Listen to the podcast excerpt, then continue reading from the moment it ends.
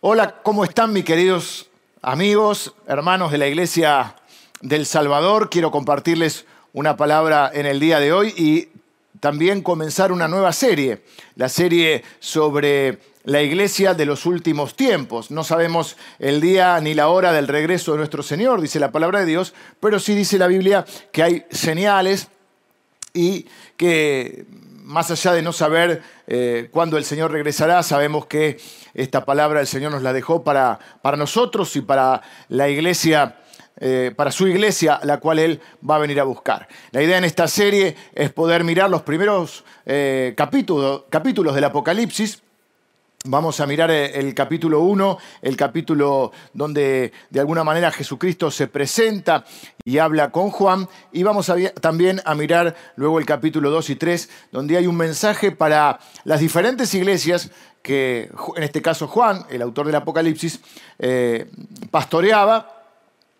Y también el número 7, pues son siete iglesias, es un número eh, que en la numerología bíblica es el número perfecto y es el número también de, lo, completo. Así que de alguna manera estas siete iglesias lo que hacen es eh, representar a, tipos de iglesia eh, alrededor del mundo y a través de los tiempos. Así que vamos a mirar esas iglesias o esas cartas que, escribe Juan, pero dictadas por el Señor Jesús y que de alguna manera eh, vamos a hacernos este ejercicio espiritual, preguntarnos ¿qué, con cuál me identifico, qué quiere decirme Dios a mí y también como iglesia, ¿no? ¿Qué, cosas podemos aprender? Las cartas tienen eh, normalmente una estructura, hay algunas que mm, difieren un poquito, pero en general es Jesucristo que se presenta, hay un reconocimiento de lo, de lo que están haciendo bien, hay una, una digamos, una, no sé llamarlo una crítica, pero sí hay un, señalamiento de algo que hay que corregir, hay una, un consejo, una advertencia, bueno, tiene una estructura que vamos a ir desarrollando. Pero en el día de hoy vamos a comenzar solamente a introducir esta serie y lo vamos a hacer a través de, eh, el capítulo 1, de los versículos 1 al 8. Pero primero quiero contarles quién es el escritor. Cuando vos recibís una carta es muy importante, o un mensaje, es muy importante que conozcas quién te lo envía el mensaje, porque de alguna manera eso tiene todo un, significado, un contexto, y no lo tomás de igual manera eh, que si fuera un mensaje anónimo. Tenés que saber quién te manda ese mensaje y, y eso habla mucho o te ayuda mucho a interpretar esa palabra. El mensaje obviamente es un mensaje de Jesús, pero es transmitido a través del apóstol Juan. Y quiero contarte un poco quién era Juan. Juan es una de las personas más cercanas de Jesús, más cercanas a Jesús en la historia del mundo. Eh, uno de los evangelistas dice que era el discípulo al cual Jesús amaba.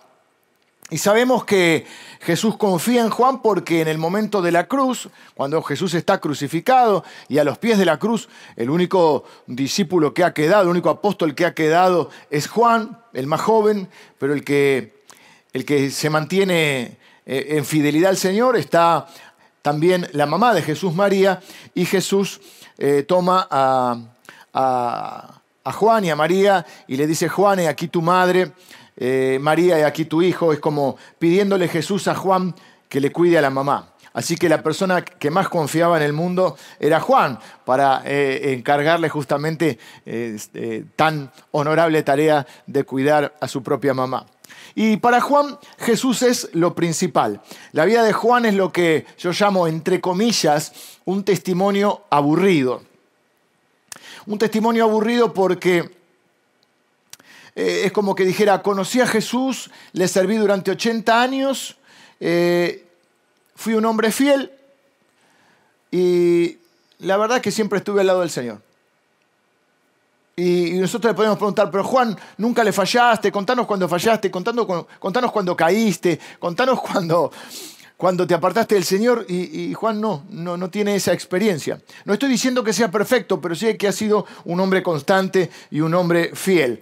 Digo aburrido entre comillas porque eh, si vemos todo lo que él fue capaz de, experimentar al lado del Señor, eh, sería es una palabra que no va aburrido, ¿no? Porque es un hombre que vivió los momentos más importantes junto a Jesús. Estuvo Jesús al, lado de Jesús cuando Jesús hizo los milagros, estuvo en el monte de la transfiguración, en el Getsemaní, en la cruz, en la tumba, en la ascensión. En todos esos momentos tremendos estuvo Juan ahí, eh, lo, vio, lo vio a Jesús caminar sobre las aguas resucitar muertos, una cosa de multiplicar los panes y los peces, una cosa de loco. Así que de aburrido no tiene nada la vida. Pero me refiero a aburrido porque no sería esos testimonios donde uno dice, y bueno, eh, yo estaba a punto de esto y el Señor me rescató, sino que él siempre fue un hombre eh, fiel. También, también vio cosas difíciles de ver. Vio cuando asesinaron a, sus compañeros, porque él es el último que queda con vida. Eh, y es al, al que Jesús le encarga esta tarea de escribir a las iglesias, ya siendo un hombre de casi 100 años. Vio también cómo crucificaron a su amigo Pedro, lo crucificaron boca abajo, porque Pedro pidió que pusiesen la cruz boca abajo porque no se sentía digno de morir con el, como, como, el Señor Jesús. Y es un hombre que además escribió una biografía de Jesús, que se llama el Evangelio de Juan, escribió tres cartas universales, las, las tres cartas de Juan, o conocidas como las, cuartas, las cartas eh, primera, segunda y tercera de Juan, y también escribió el Apocalipsis, que es donde estaremos eh, eh, hablando en, esta, en, este, en, este, en este domingo. para Juan siempre el tema principal es Jesús. Lo principal para Juan siempre en su vida ha sido Jesús. Hablaba de Jesús, predicaba de Jesús y como no pudieron callarlo, lo vivieron vivo. Y como no murió, lo exiliaron a una isla llamada Patmos. Un domingo Juan está solo, no puede congregarse en su iglesia y se encuentra en un lugar oscuro, frío y solitario. No, espero que no estés en un lugar oscuro, frío y solitario, pero sí hoy tenemos esta imposibilidad de reunirnos físicamente tenemos esta bendición de la tecnología que nos podemos reunir eh, virtualmente, pero en los tiempos obviamente de Juan, estamos hablando del año más o menos 90 eh, y pico, casi 100 eh, después de Cristo. Es la última, la última, el último escrito que nos va a dejar Juan.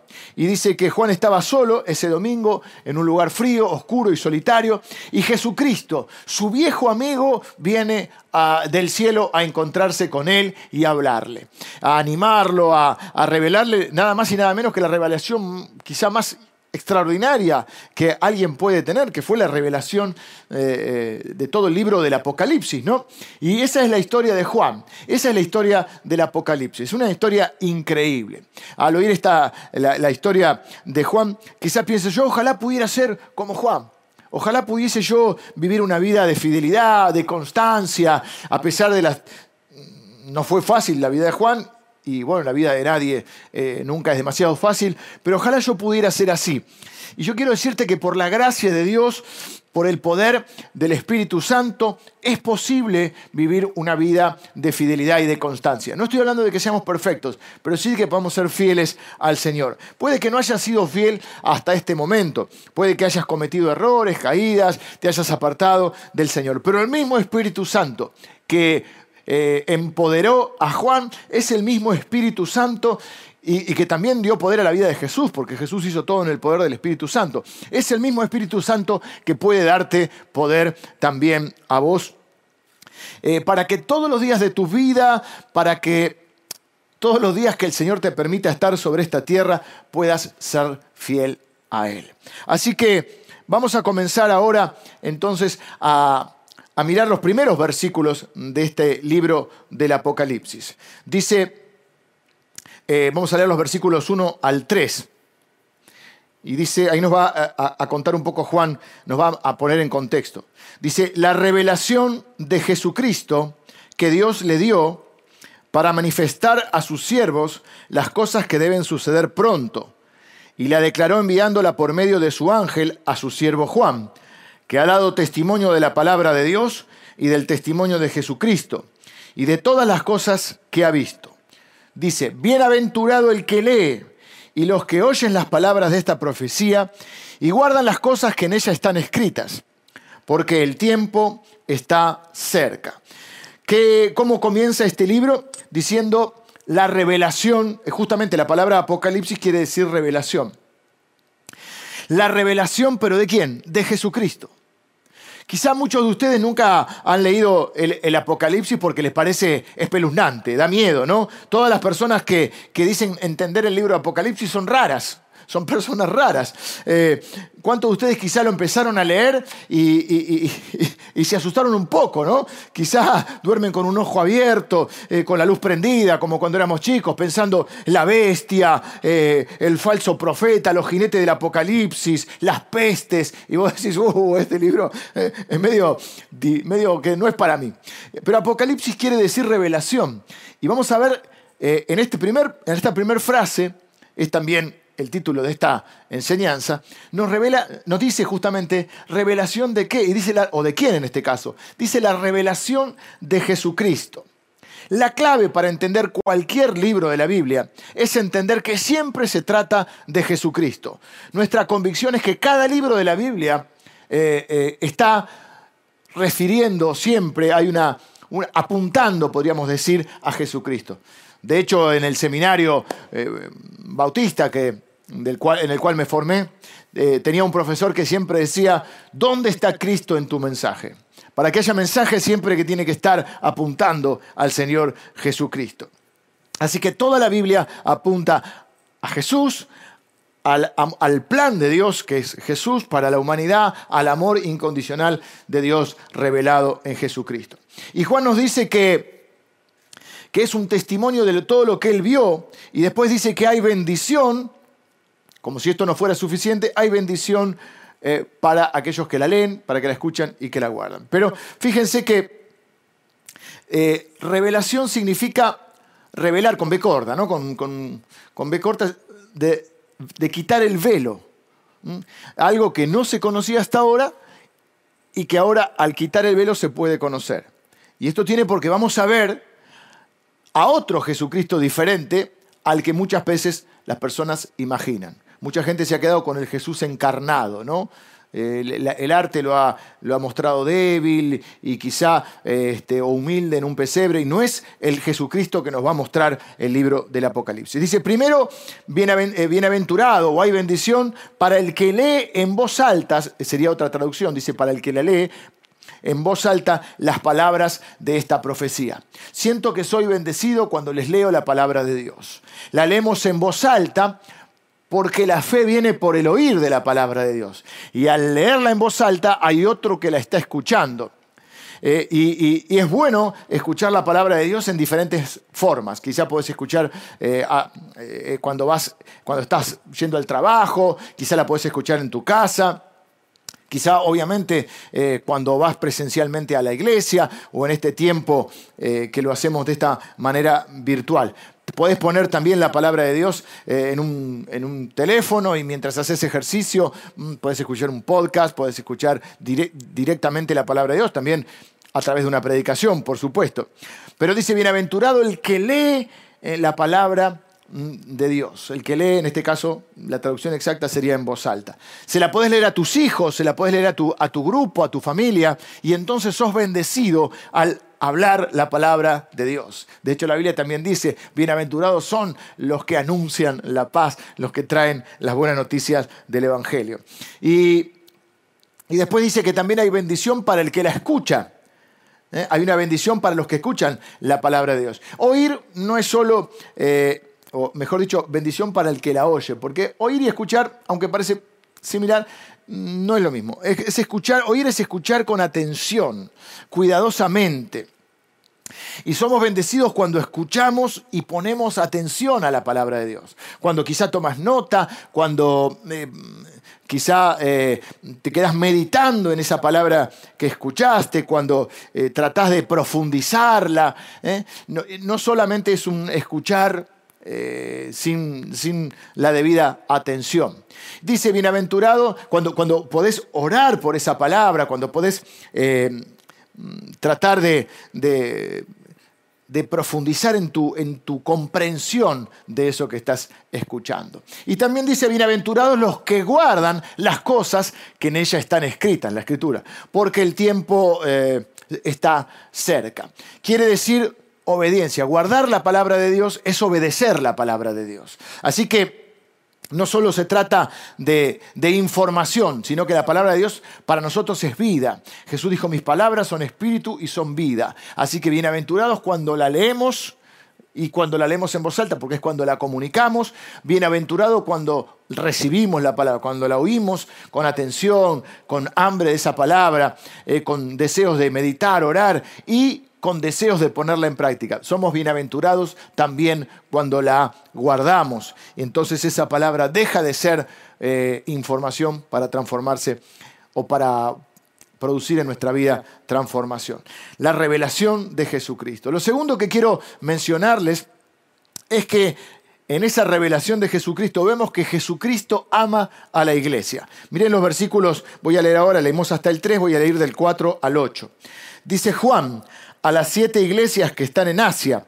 Gracia y paz a vosotros, del que es y que era y que, de, y que ha de venir, y de los siete espíritus que están delante de su trono, y de Jesucristo el testigo fiel, el primogénito de los muertos y el soberano de los reyes de la tierra, al que nos amó y nos lavó de nuestros pecados con su sangre, y nos hizo reyes y sacerdotes para Dios, su Padre a Él sea la gloria e imperio por los siglos de los siglos. Amén. He aquí que viene con las nubes y todo ojo le verá. Y los que le traspasaron y todos los linajes de la tierra harán lamentación por Él. Sí, amén. Y Jesús dice, yo soy el alfa y la omega, principio y fin, dice el Señor, el que es y que era y que ha de venir, el Todopoderoso. Juan está solo en el día del Señor, un domingo. Probablemente esté solo en una, en una cueva, en la cima de un monte, en la isla llamada Patmos, y Jesús se le aparece. Y, a mí esta, esta, esta imagen me, hasta te diría que me conmueve, ¿no? Eh, eh, eh, el viejo Juan, un hombre que ha dedicado su vida al Señor, que no pudieron callarlo de ninguna manera, y este hombre, por eso lo, hierven. Eh, no, estoy seguro, no, no, no, no está son fuentes extrabíblicas, por supuesto, que tratan de matarlo de esta manera, lo hierven vivo, como no lo pueden, como milagrosamente sobrevive, lo exilian a la isla de Patmos. Tiene como 100 años, está en una cueva oscura en un monte de la isla de Patmos, y, que hoy es un lugar turístico también, y está ahí y se le aparece su amigo, el Señor Jesús un domingo, él está solo, no puede congregarse, no puede ver a los suyos. Y, el Señor se le aparece. Y, esta escena eh, también tiene esto que me llama mucho la atención, porque Jesús no solo, obviamente, viene a ver a su amigo, porque nadie en el reino de Dios es descartable, y Jesús lo sabe bien, pero además viene a darle una nueva tarea. Viene a decirle que está preocupado por la iglesia y viene a decirle, Juan, necesito que cuides a la iglesia, necesito que le hables a la iglesia. Lo que hace es redirigir su mirada, la mirada de Juan, que quizás está eh, al estar solo, quizás está un poco ensimismado en, sí, en, su, en su situación, en su problema, mirando a sí mismo lo que le está pasando, y el Señor es como que lo saca un poco de, ese ensimismamiento, no sé si está bien dicha la palabra, y le redirige la mirada, el enfoque en la iglesia. Quizás Juan estaba pensando en mí, ya estoy por morir, este, no, hay, no hay expectativa para mí, o quizá, bueno, me voy a dejar acá morir, aunque está, dice que está en el Señor, está en el día del Señor, está ahí, está probablemente adorando al Señor. Y viene el Señor y le da una de las tareas más grandes, escribir el libro del Apocalipsis y entre ellos escribirle a las iglesias, porque todavía le dice, todavía Juan, eh, mientras estás en esta tierra hay propósito para tu vida. Si no sé la edad que tenés, pero eh, sé que mientras Dios te tiene en la tierra es porque tiene propósitos para tu vida. El día que no tenga más propósitos para tu vida, te llevará junto con Él. Y dice Juan, necesito que sirvas a las iglesias, que les enseñes, porque esta es la verdad, mis amigos. Si aman a Jesús, tienen que amar a la iglesia. La meta no es solo que vos conozcas a Jesús y, y el Evangelio no es yo, Jesús y yo y yo estoy bien con Jesús y no necesito a la iglesia. No, porque la, meta de Jesús es que ames también a la iglesia para que otros conozcan a Jesús.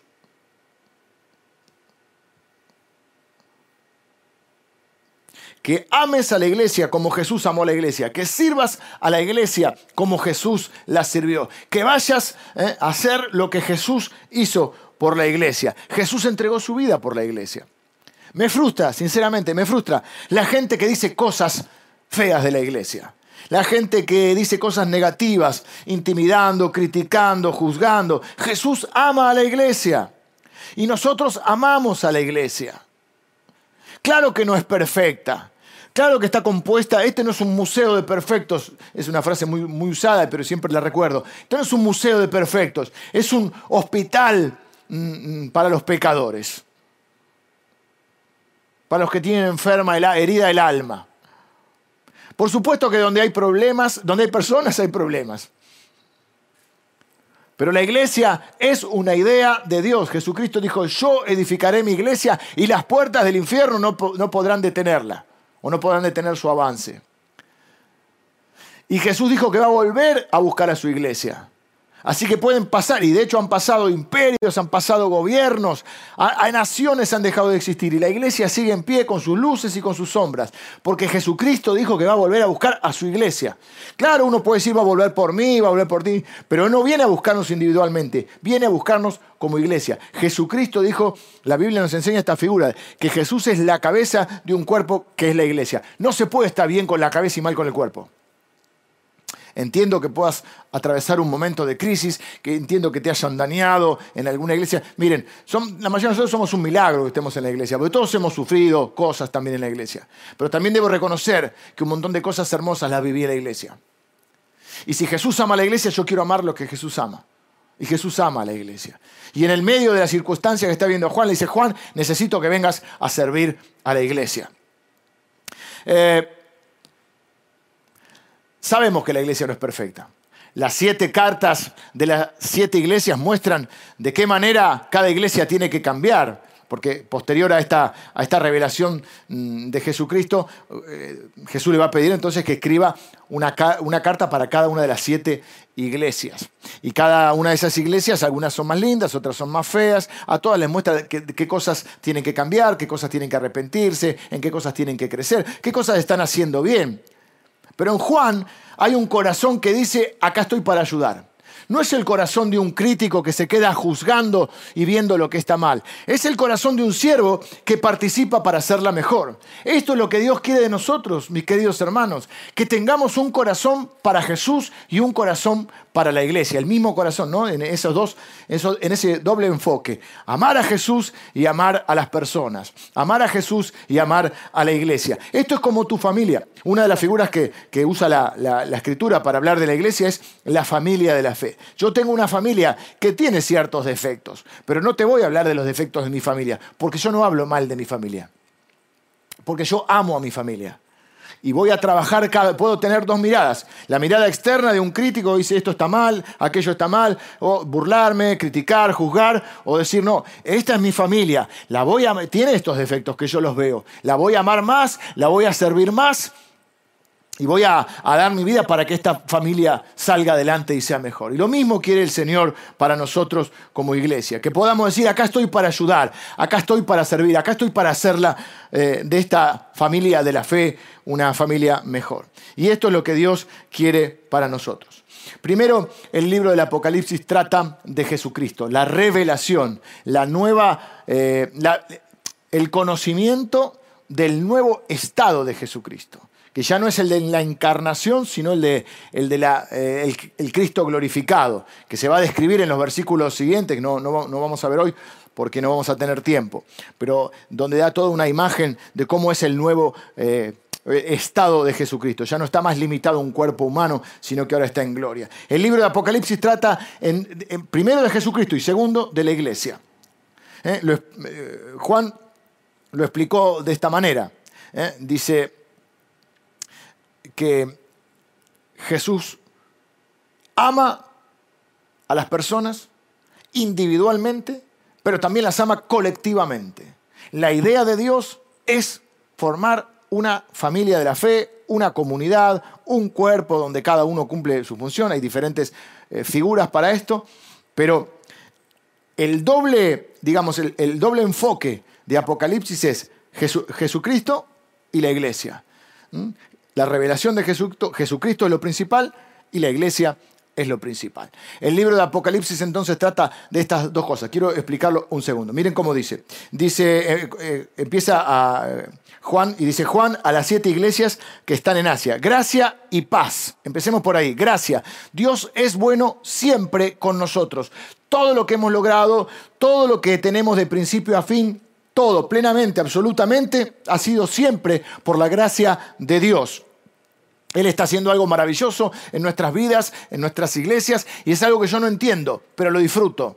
Dios está derramando su gracia. Somos bendecidos. Este es el momento de amar esta iglesia y servir a esta iglesia donde Dios te ha puesto. La gracia está sobre nosotros y la paz también, porque estamos en paz con nuestro Dios. Dios nos ama, se preocupa por cada uno de nosotros y nos invita a estar en misión con Él para poder ver vidas cambiadas y personas salvadas. No es solamente si yo estoy bien con Jesús, yo me voy al cielo y listo. No, hay otras personas que necesitan escuchar la palabra de Dios y necesitan ser salvadas.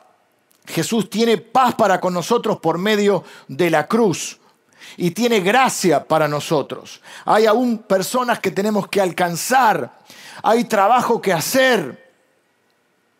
Y es un llamado de Dios en el cual todos somos bienvenidos. Jesús tiene para nosotros eh, propósito. Todavía hay gracia disponible para otras personas. Luego dice, gracia y paz a vosotros de aquel que es y que era y que, ha de venir.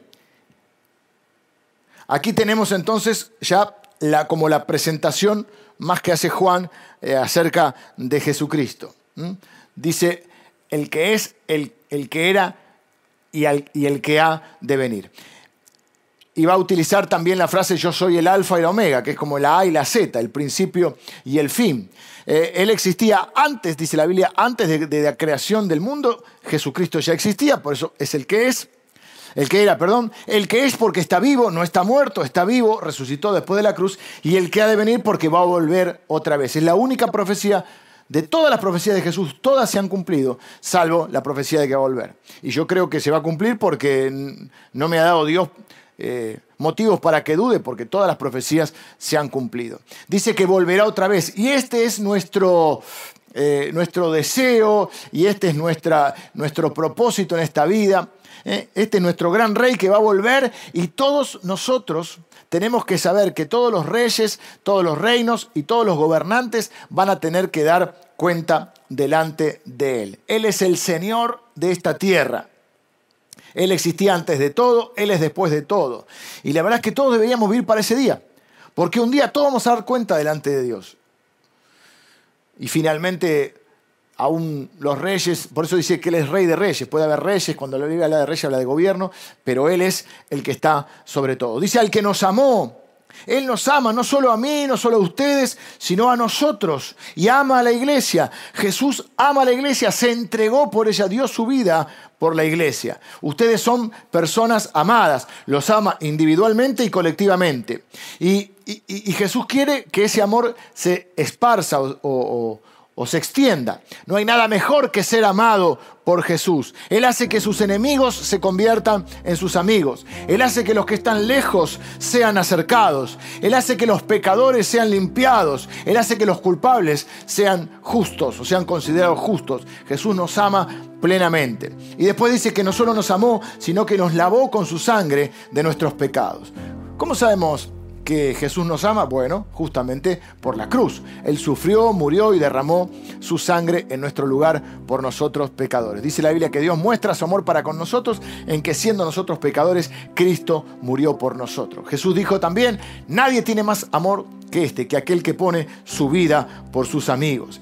Jesús también eh, ha dado muestras entonces de este amor al dar su propia vida. Y la Biblia dice que no es que nosotros le amamos a Él, eh, sí le amamos, pero dice que en realidad la dinámica es que Él nos amó primero. Si vos dudás o no crees en el amor de Dios o quizá eh, menospreciás ese, ese, amor, tenés que mirar la cruz de Cristo. Esa es la prueba de que Él te amó y te lavó por, de todos o quitó todos tus pecados. Sos perdonado, no sos la misma persona que eras y estás volviéndote cada día más como Él. Dios y Jesús no están hartos de vos, no están frustrados con vos no, no se han dado por vencidos con vos. Te aman y tienen un llamado y un propósito para tu vida. Y también para nosotros como pueblo suyo. Dice la Biblia que somos un reino de sacerdotes. Nos hizo reyes y sacerdotes para Dios. Y esto es importante porque en el Antiguo Testamento para ser sacerdote había que calificar tenías que saberte la Torah de memoria, eh, tenías que eh, pasar un largo proceso para ser sacerdote. Pero acá lo que está diciendo es que en Cristo todo el pueblo de Dios, todos ustedes, todos nosotros somos sacerdotes para Dios. Todo lo que hacemos es sagrado, todo lo que hacemos es trascendental, todo lo que hacemos lo hacemos como sacerdotes de Dios, como servidores de Dios. Estamos representando a Dios. Y como alguien que pertenece a Dios y lo está representando, si estás criando tu hijo y, lo estás haciendo con esta conciencia, es algo sagrado. Si estás eh, yendo a trabajar y vas a trabajar para Jesús, entonces estás representando al reino de Dios. Así que cuando amás, cuando servís, cuando das, cuando cuidás, lo haces siempre como un embajador del Rey de Reyes. Por eso quiero decirte que todo lo que haces es significativo, todo lo que haces es sagrado, todo lo que haces es misional, todo lo que haces tiene propósito, todo lo que haces es un acto de adoración. Vivimos, no hay acá que unos son sacerdotes y unos no, que unos están a tiempo completo y otros no. Todos todos, toda nuestra vida es para Dios. Estamos full life, le digo yo. Ni siquiera full time, full life. No pienses que tu tarea es menor que la que otros hacen o que es una tarea inferior. Porque todos los que pertenecemos a Jesús, todo lo que hacemos, si lo hacemos con esa, como dice la Biblia, hacerlo todo para la gloria de Dios, nosotros todo lo que hacemos es sagrado. Y en todo estamos sirviendo a Dios. ¿Estás haciendo la comida para tus hijos? Estás sirviendo a Dios. Estás... Eh, eh, hasta puedes estar reunido con tus amigos pasando un buen momento y estás, puedes glorificar a Dios. Siempre Dios puede ser glorificado. Dice, aquí viene con las nubes y todo ojo le verá, aún los que le traspasaron, y todas las tribus de la tierra harán lamentación por él. Jesús regresará, no sabemos cuándo, mm, pero sí sabemos que va a volver. Y cuando veamos a Jesús, esto es increíble, cuando Jesús nos abrace, nosotros vamos a poder ver el precio que Él pagó por nosotros, porque dice que verán lo que le traspasaron. Eh, están las, las cicatrices de Jesús. Y cada vez que veamos a Jesús y veamos sus cicatrices, nos va a recordar cuánto nos ama el Señor. Jesús dice, yo soy el alfa y la omega. Él es el principio de todo y el fin de todo. Todo por Él fue creado y todo finalmente rendirá cuentas a Él. Él es el que era, el que es y el que ha de venir, el Todopoderoso, el que resucitó de la muerte. Ni la muerte lo pudo detener. Él está antes de la fundación del mundo, Él es el principio y el fin, el alfa y la omega. Y toda esta revelación se da en un contexto del trono. Si uno lee eh, el Apocalipsis, va a ver que hay un montón de referencias al trono. Y cuando estamos hablando de un trono, de un rey, nosotros tenemos hoy la idea de un, rey que sale por ahí en las revistas y es que es solamente decorativo. Pero cuando la Biblia habla de reinos, de reyes, en ese lenguaje, en el lenguaje bíblico, eso está hablando de gobierno, de autoridad. Y, esta es la imagen, por eso está la imagen del trono, ¿no? Eh, soberanía, reino, gobierno. Y en esta imagen del trono aparece, miren, en todo el Nuevo Testamento, tres de cuatro veces que aparece, aparece en el Apocalipsis. Y unas 45 veces dentro del Apocalipsis aparece la figura o la palabra trono. Por eso el libro comienza diciendo la revelación de Jesucristo. La revelación de Jesucristo. Quiero que vean a Jesús en toda su gloria. A veces cuando hablamos de Jesús, les decía, nos quedamos con ese Jesús encarnado, humilde, pobre, marginal, un campesino eh, que quizá está montando eh, un burrito. Pero ahí está en la encarnación, aunque tampoco esa imagen hace del todo eh, honor a lo que fue la vida de Jesús aquí en la tierra. Pero ahora Jesús ya no está más limitado a un cuerpo eh, humano. Jesús ya no está eh, en, su encarnación, sino que está en su exaltación, en su gloria. No en, su humildad o en su, en su haberse despojado de muchas cosas para venir a la tierra, sino que ahora Jesús está en toda su gloria. Jesús ahora eh, no está eh, sufriendo, está en su momento de exaltación en toda su gloria, no está sufriendo, está reinando, no está colgado de una cruz, está sentado en un trono, no está oyendo crucifíquenle, sino que está oyendo santo, santo, santo es el Señor Dios omnipotente. Los ángeles le adoran, todas las naciones lo adoran, las bestias del campo lo adoran, las aves del cielo y los peces del mar lo adoran, los mártires lo adoran, los apóstoles lo adoran, los patriarcas lo adoran, las doce tribus de Israel lo adoran. Lo creado adora al Señor. Y la iglesia también le adora. Todo el pueblo de Dios juntos alrededor del trono adorando a Dios. No es más el humilde carpintero, ahora es el Señor de señores y el Rey de reyes. Por eso es la revelación de Jesucristo. Si tenés una, un concepto pequeño de Jesús, tus problemas se van a ver muy grandes. Pero si tenés un gran concepto de Jesús, tus problemas se van a ver mucho más pequeños. Y quiero mostrarte, por eso Juan quiere mostrarnos, y yo quiero mostrarte esta palabra, quiero mostrarte el estado actual de Jesucristo. Ya no es el siervo sufriente, sino que ahora es el rey exaltado, que gobierna sobre todo y todo lo que sucede está bajo su autoridad, su soberanía. Y también tu vida está en sus manos. Por eso tenés que tener esta revelación de Jesucristo. Y cuando Jesús viene a tu vida, como vino la vida de Juan, viene para amarte, para reconfortarte, para sostenerte, pero también para decirte que hay propósito para tu vida. Y para decirte o para reenfocar tu mirada en la iglesia. Y va más allá de los problemas que hayas tenido, para que sigas amando lo que Jesús ama y Jesús ama a la iglesia. Para que sigas amando a esa iglesia, para que sigas sirviendo a esa iglesia, para que sigas dando lo mejor que tenés para, que ese, para contribuir a que esa iglesia siga adelante y, y sea cada vez mejor. Y va a seguir adelante porque Jesús está edificando a su iglesia y ni las puertas del infierno prevalecerán contra ella. Te bendigo y quiero, quiero orar antes de terminar y quiero pedirle al Señor que nos siga revelando en su palabra más y más acerca de este Jesucristo y de esta amada iglesia. Señor, en esta, eh, eh, en esta mañana eh, nos llena de paz y nos llena de esperanza saber que estás sentado en el trono, que estás gobernando y reinando. Y ahora te pedimos, Señor, que tu Espíritu Santo venga, o a través de tu Espíritu Santo, Señor, vengas y nos reveles todavía más a Jesús, que podamos cada vez acrecentar nuestra imagen de Jesús. Señor, para aquellos que no son cristianos, pido que puedan conocer a Jesús a través del Espíritu Santo y puedan tener un nuevo nacimiento. Pido por nosotros, Señor, como iglesia, eh, que no solo te miremos, eh, sino que también podamos mirar a tu iglesia, Señor, para amarla y darnos a nosotros mismos como vos te diste por ella. Señor, reconocemos que somos un pueblo bendecido que ha recibido gracia y paz. Todo lo que tenemos es por tu gracia, Señor. Y te damos gracias por eso. Y Señor, gracias también porque somos bendecidos. Yo mm, te doy gracias por ser bendecido al poder leerles la palabra a mis hermanos. Somos bendecidos al leer la palabra, somos bendecidos al escuchar o al oír la palabra.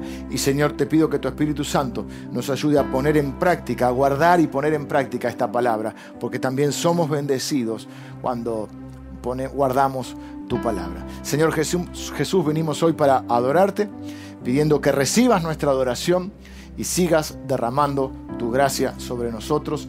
En el nombre de Jesús oro. Amén. Que el Señor te bendiga y te guarde.